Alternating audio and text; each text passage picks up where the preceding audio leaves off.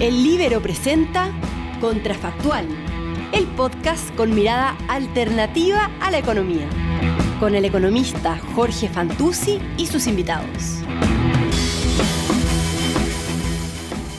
Hola, ¿cómo están? Esto es Contrafactual, el podcast que hacemos para darle una mirada alternativa a la economía y hoy vamos a hablar de emprendimiento.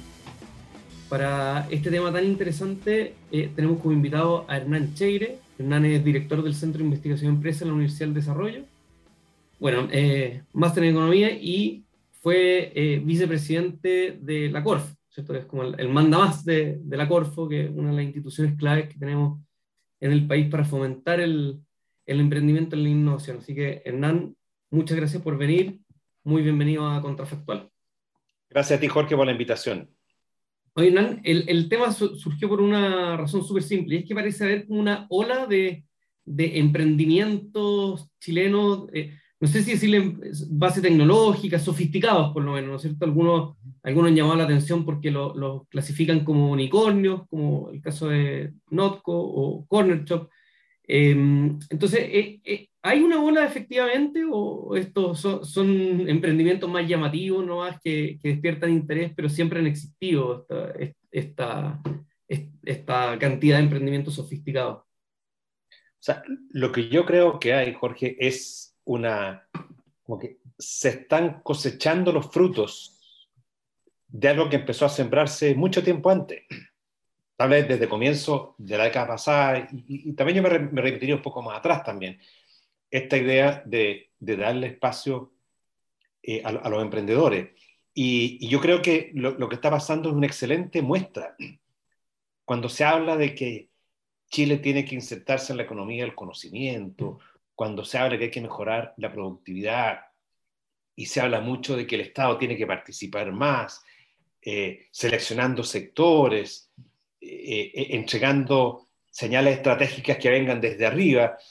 Bueno, yo veo lo que pasa con empresas, por ejemplo, como Notco, como Betterfly, eh, que son, en el caso de Notco, una cosa tecnológica bastante sofisticada, lo que ellos lograron hacer. Y bueno, y lo hicieron, fueron emprendedores chilenos, un científico chileno que estuvo metido en eso, tuvo la posibilidad de tener redes internacionales, pudo escalar y mira lo que se convirtió. En el caso de Betterfly, eh, y lo, pongo como ejemplo, que es una cosa de, digamos, transformar o in, inducir hábitos saludables claro. para la vida cotidiana de las personas a través de un seguro de vida y mira lo que ha escalado en todas partes. Bueno, y aquí no estuvo el Estado detrás. Fue simplemente fueron emprendedores que lograron conectar con algo que necesitaban los, los de negocio. Se produjo una interacción por ese lado y aquí surgió esto.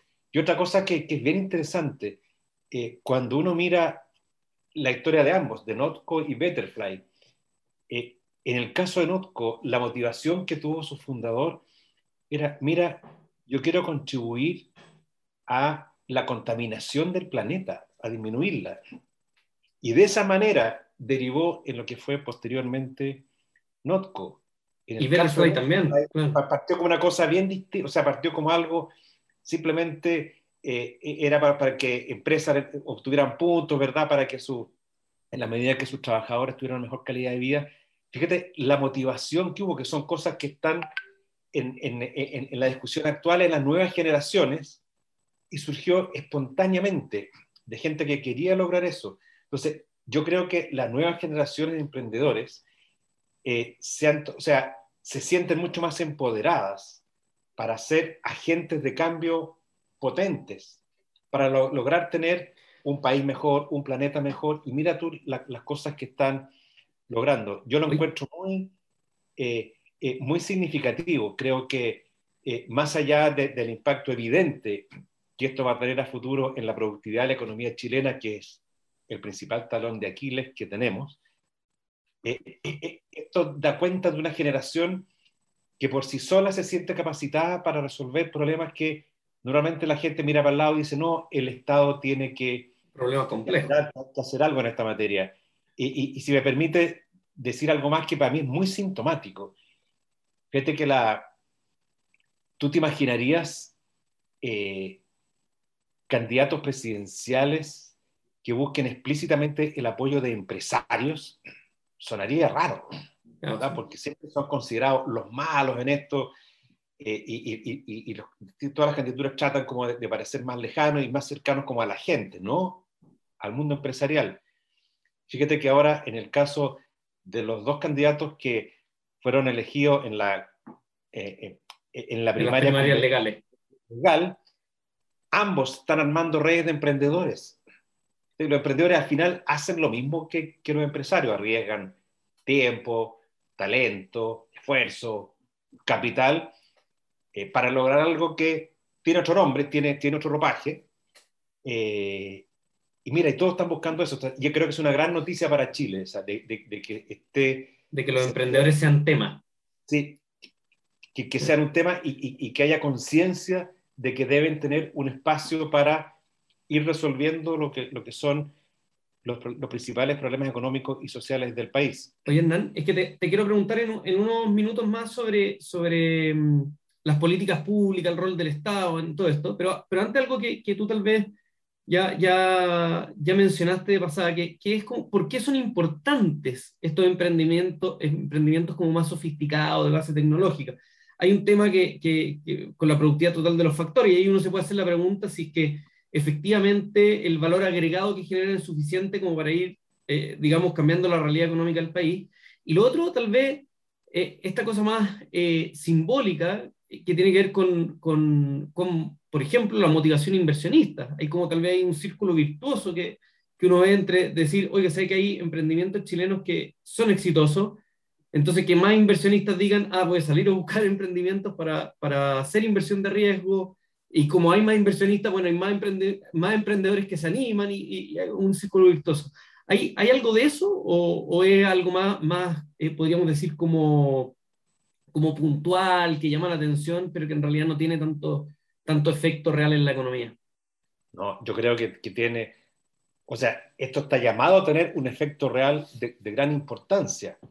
El tema de la productividad, sí, lo mencioné hace un rato, es un gran talón de Aquiles de la economía chilena y no cabe duda que hay que tener más innovación, una economía más innovadora en forma natural va a ir ajustando su, su matriz productiva, incluyendo mayor valor agregado. Y una economía del conocimiento que está más globalizada bueno, es fundamental entrar en ese track para moverse eh, por esa línea. Y estos emprendimientos lo que están mostrando, por ejemplo, es que perfectamente se puede, quizá en la revolución industrial pasada, la tercera, ahora se hablaba, mire, eh, países como los asiáticos producen chips, producen computadores, cosas así eh, como físicas. Entonces, pero estamos lejos de eso porque no tenemos escala, en fin largo, etcétera. Pero ahora esto, esto se está mostrando que sí se puede. Se puede desde acá, se puede desde Chile. Las tecnologías digitales permiten eso. Lo, clave es tener un contexto adecuado para poder desarrollar esas iniciativas y tener capacidad de acceso a redes internacionales que te permitan escalar y globalizar. Por lo tanto, yo creo que sí, esto va, va, a tener, tiene que madurar todavía, por supuesto, pero esto e, e, e, estos, estas señales que estamos viendo son una clara muestra que ese es el camino que tenemos que, seguir. El ejemplo de, de, Corea es bien tradicional, como un país que era muy pobre, ¿verdad?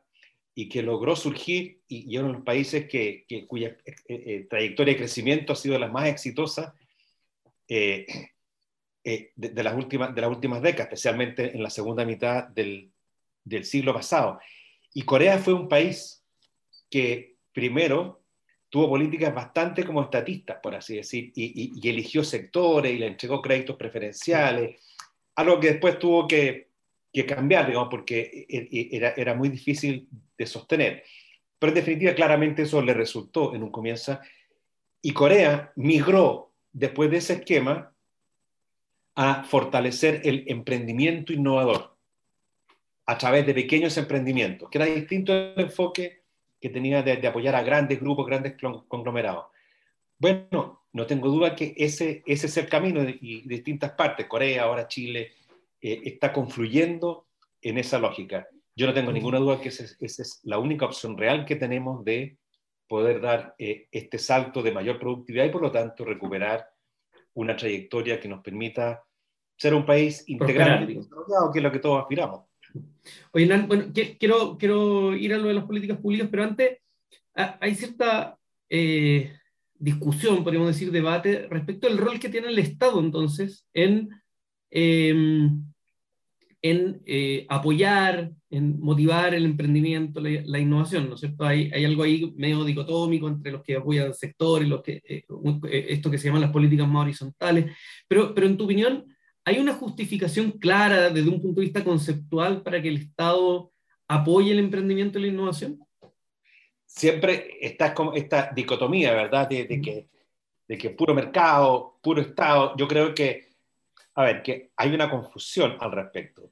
Yo soy partidario de un Estado que actúe de facilitador para que los emprendedores, para que la actividad privada pueda, pueda, pueda florecer. Y eso significa un, un entorno adecuado con respeto a, a, la propiedad privada, con regulaciones razonables, eh, con emparejar la cancha, etc. Pero eso no significa que el Estado tiene que estar ausente.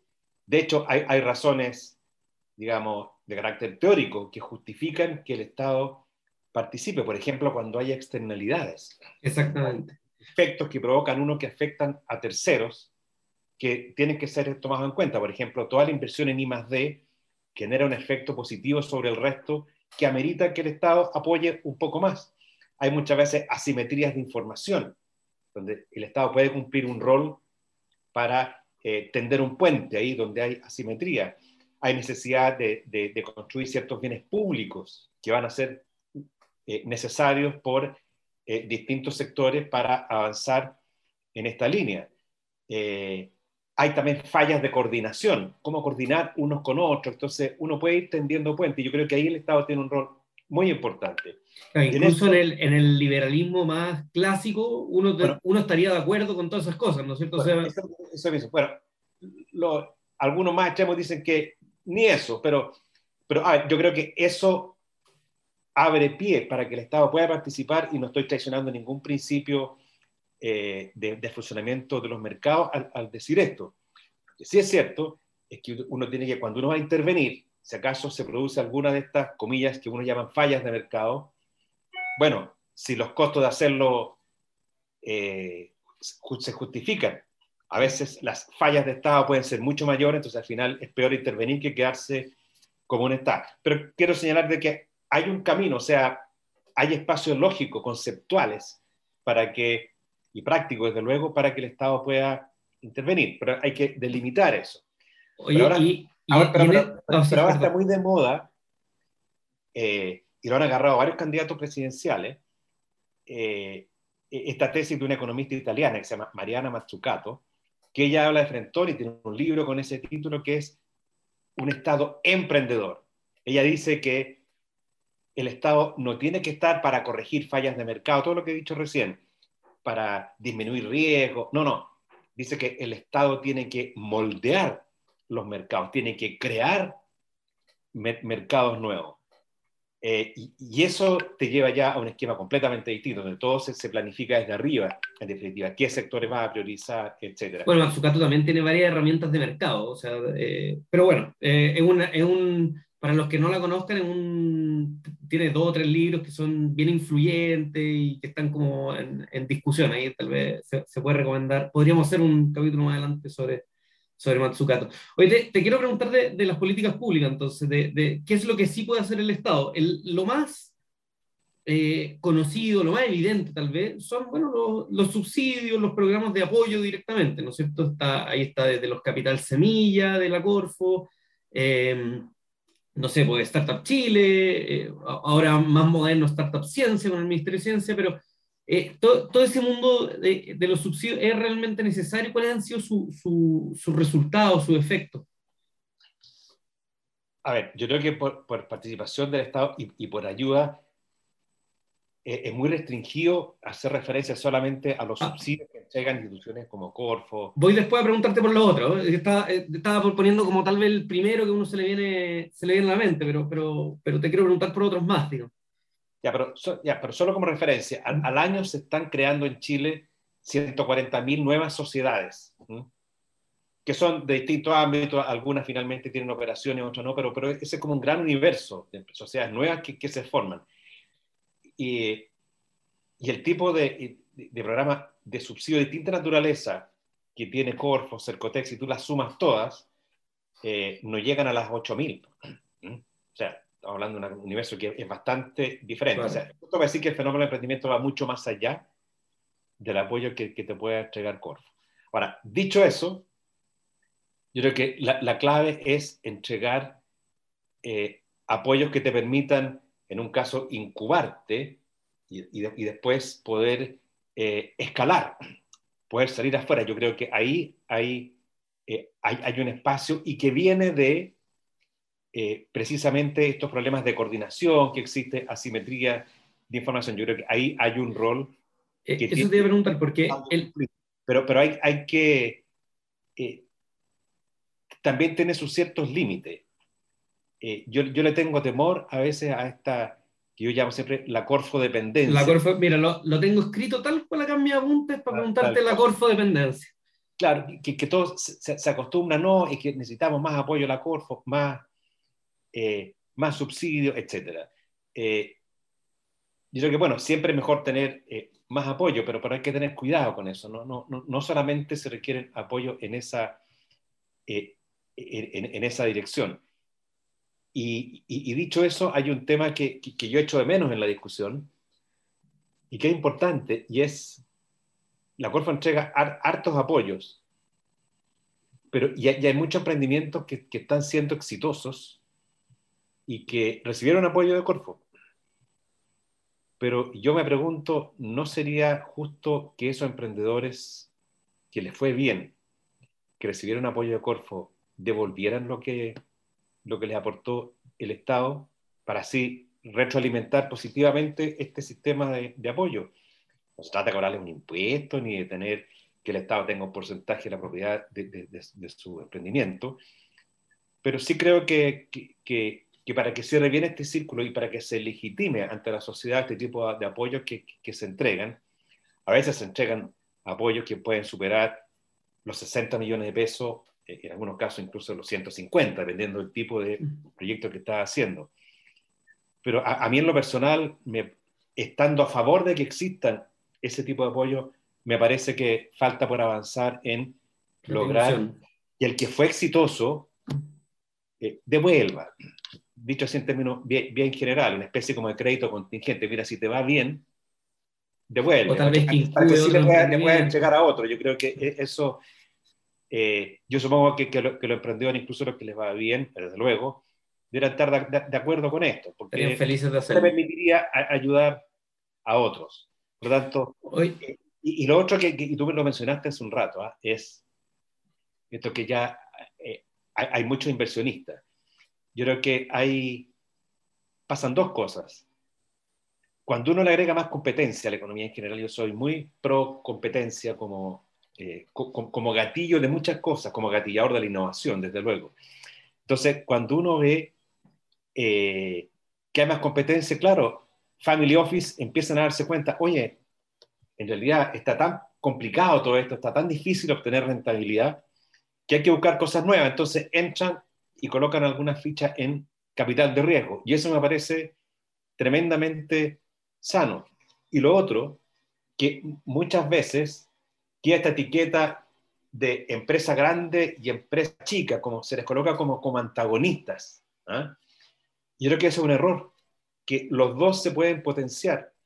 Y ahora ha agarrado mucho vuelo en el mundo y también en Chile este asunto del capital de riesgo corporativo, es decir, que empresas, ellos hagan apuestas chicas a través de emprendedores para que les puedan resolver problemas que ellos tienen.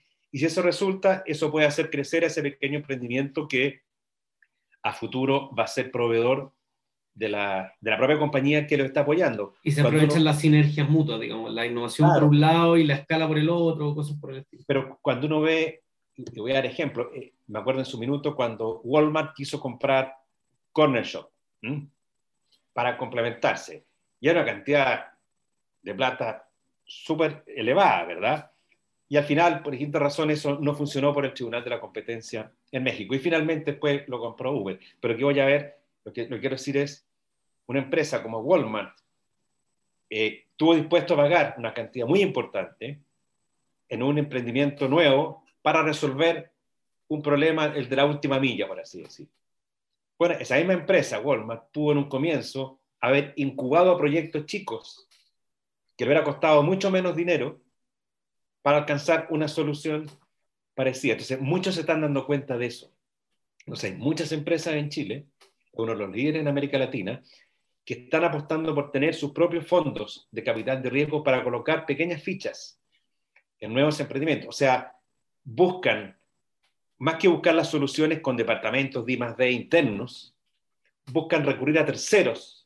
Para innovar, para diversificarse. Claro, para, que ellos lo puedan hacer. Y finalmente, este es un win-win para ambos. Gana el, el, el, grande, el que puso los recursos porque se le hace un problema, y gana el nuevo emprendedor porque tiene la posibilidad de escalar sus niveles de operación por esta vía. Entonces, insisto, creo que la política pública tiene que ir también por ese lado para promover este tipo de, eh, eh, de uniones, pero dejar que el mercado sea el que va buscando las distintas opciones y oportunidades. Bueno, hay varias propuestas para el Corporate Venture Capital, podemos hablar de eso. Oye, pero te, te, quiero llevar a, otro, otros temas que tienen que ver con, con lo que puede hacer el Estado. Hablamos de los subsidios, ¿no es cierto?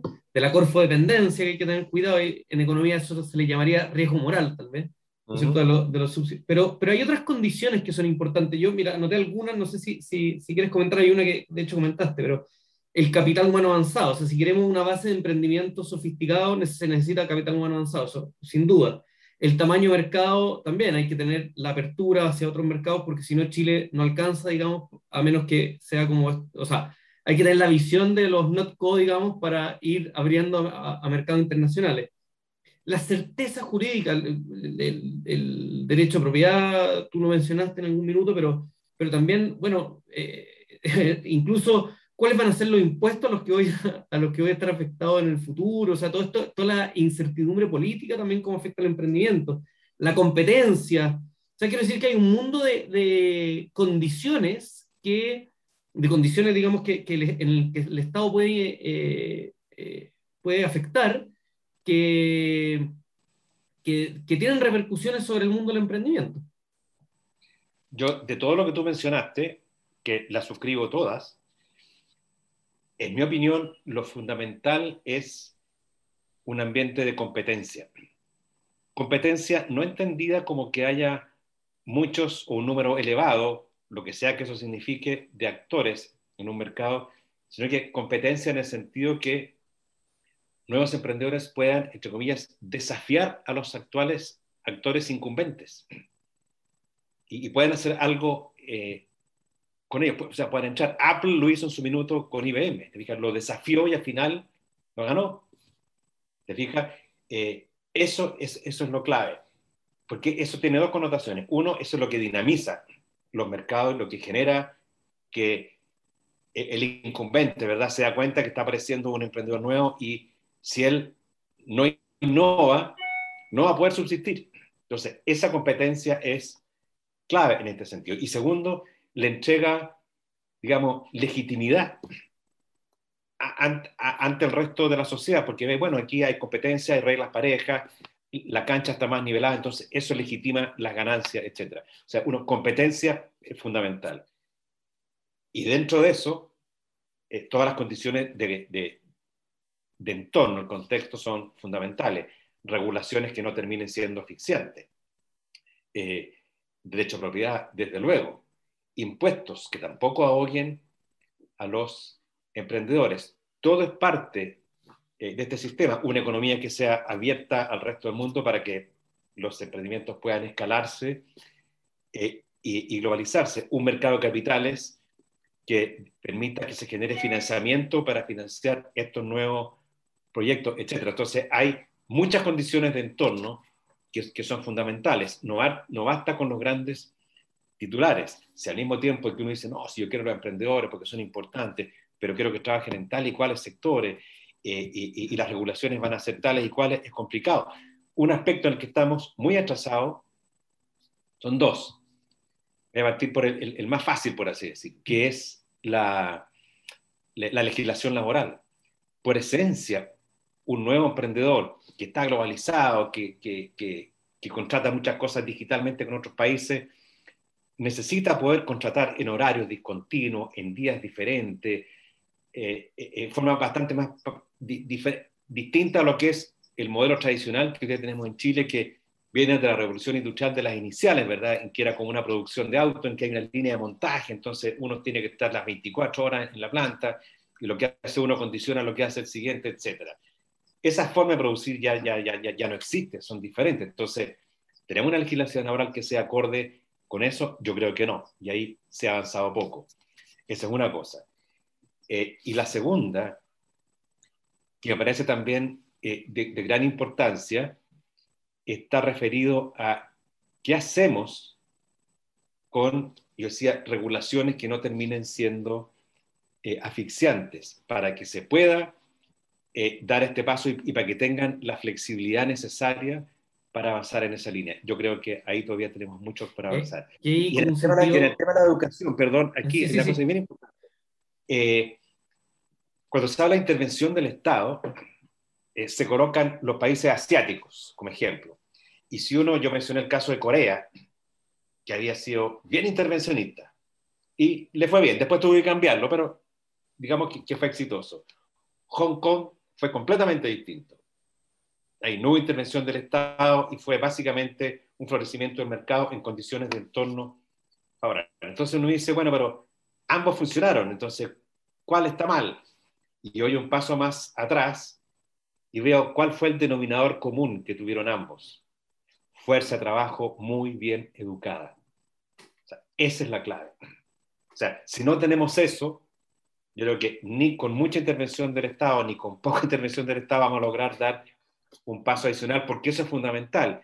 Y eso pasa más que por el capital humano avanzado, que es fundamental, por el capital humano más básico, digamos. O sea, para que esa fuerza de trabajo esté en condiciones de eh, incorporarse a procesos, eh, a sistemas de que eh, permitan que los productos que aquí se generan compitan en los mercados internacionales. Y ahí estamos muy atrás y no, no, no, no estoy diciendo nada nuevo con eso. Oye, no, pero hay, respecto al capital humano, un, un, tema que es bien interesante. Hay un trabajo de Francisco Gallego con Robinson, James Robinson, el de por qué fallan los países, sí. ¿sí? en el que estudian, yo lo voy a decir más o menos caricaturescamente, pero estudian si es que eh, el desarrollo de los países es por el desarrollo del capital humano o por las instituciones. Digamos. Uh -huh. Y al final a lo que llegan es que uno no puede decir que es solo capital humano, sino que las instituciones eh, son las instituciones pensadas como reglas del juego, ¿no es cierto? Como lo, lo, lo que ellos siempre, la mirada que ellos siempre le dan a, a, al, al, tema, a los temas que hoy día estamos discutiendo con la Constitución, de hecho.